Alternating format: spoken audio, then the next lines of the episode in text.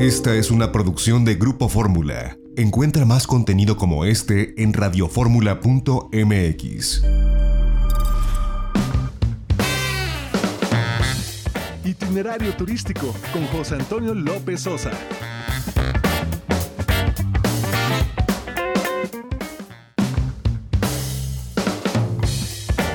La tarde en punto tiempo del centro. Bienvenidos a Itinerario Turístico. Hoy es sábado 12 de septiembre del año 2020. Les saluda José Antonio López Sosa con el gusto de todos los sábados. Nuestros números telefónicos están abiertos recibiendo sus comunicaciones aquí en Radio Fórmula Universidad. Estamos transmitiendo desde la Ciudad de México 55 51 66 3404. Pueden escribirnos itinerario turístico arroba grupoformula.com.mx. Seguirnos en las redes sociales. Somos itinerario turístico en Facebook, arroba itinerario mex en Twitter e Instagram. Como siempre agradeciendo a quienes nos escuchan a través de la segunda cadena nacional de Grupo Radio Fórmula en el Valle de México en el 104.1 de FM y el 1500 de AM, en las repetidoras a lo largo y ancho de la República Mexicana y también a quienes nos sintonizan a través de www.radioformula.mx. Estamos abriendo la conversación del turismo y fuimos a Zacatecas, qué hermosa ciudad esta semana, porque se dio algo sin precedentes un pacto que se firmó en el mes de agosto entre seis estados de la República a nivel turístico derivó en una campaña que se llama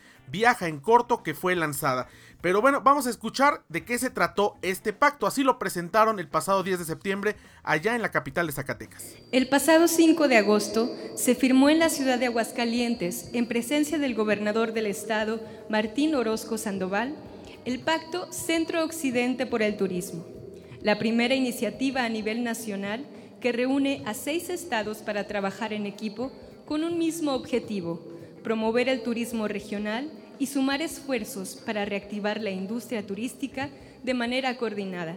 Y bueno, pues este pacto derivó en esta campaña llamada Viaja en Corto, que se trata de impulsar a los cerca de 20 millones de personas que viven en estos seis estados a viajar en el interior de los mismos, a ir de uno a otro, empezando por Querétaro, terminando en Jalisco en las playas y hacer estos viajes de proximidad por carretera, ya sea en, autobús, en automóvil o bueno, incluso a través de avión para quienes vamos de un poco más lejos como es la Ciudad de México, Monterrey o Baja California, Yucatán, pero en una primera instancia nos explicaron, la campaña abarca solamente estos seis estados y es para reactivar la economía. Lo interesante es que eh, lo preguntamos y nos comentaron que a largo plazo buscan que estos estados puedan hacer un clúster para hacer una promoción internacional uniforme, es decir, tener presencia en las ferias internacionales como Fitur, como World Travel Market, ANATO, eh, en fin, las diferentes ferias ITV en Berlín el año que entra, esperando que ya haya vacuna y que se normalicen las ferias de turismo,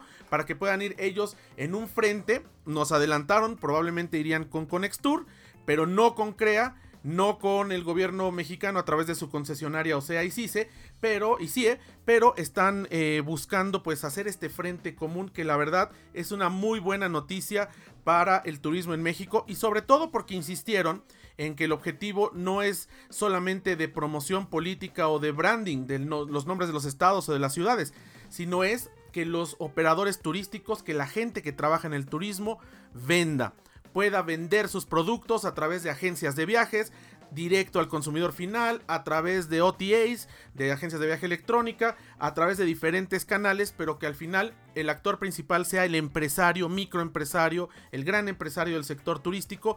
Varias eh, cadenas hoteleras, autobuses se han sumado a hacer eh, pues descuentos o promociones especiales con relación a esta campaña de viaje en corto. Así que eh, pues una muy buena semana para el turismo. lamentablemente pues debemos decirlo, el secretario de Turismo Federal Miguel Torruco estaba en un Zoom con, em, con unos alemanes, no fue, fue invitado, no fue, no mandó ningún mensaje, no fue nadie de la Sectur.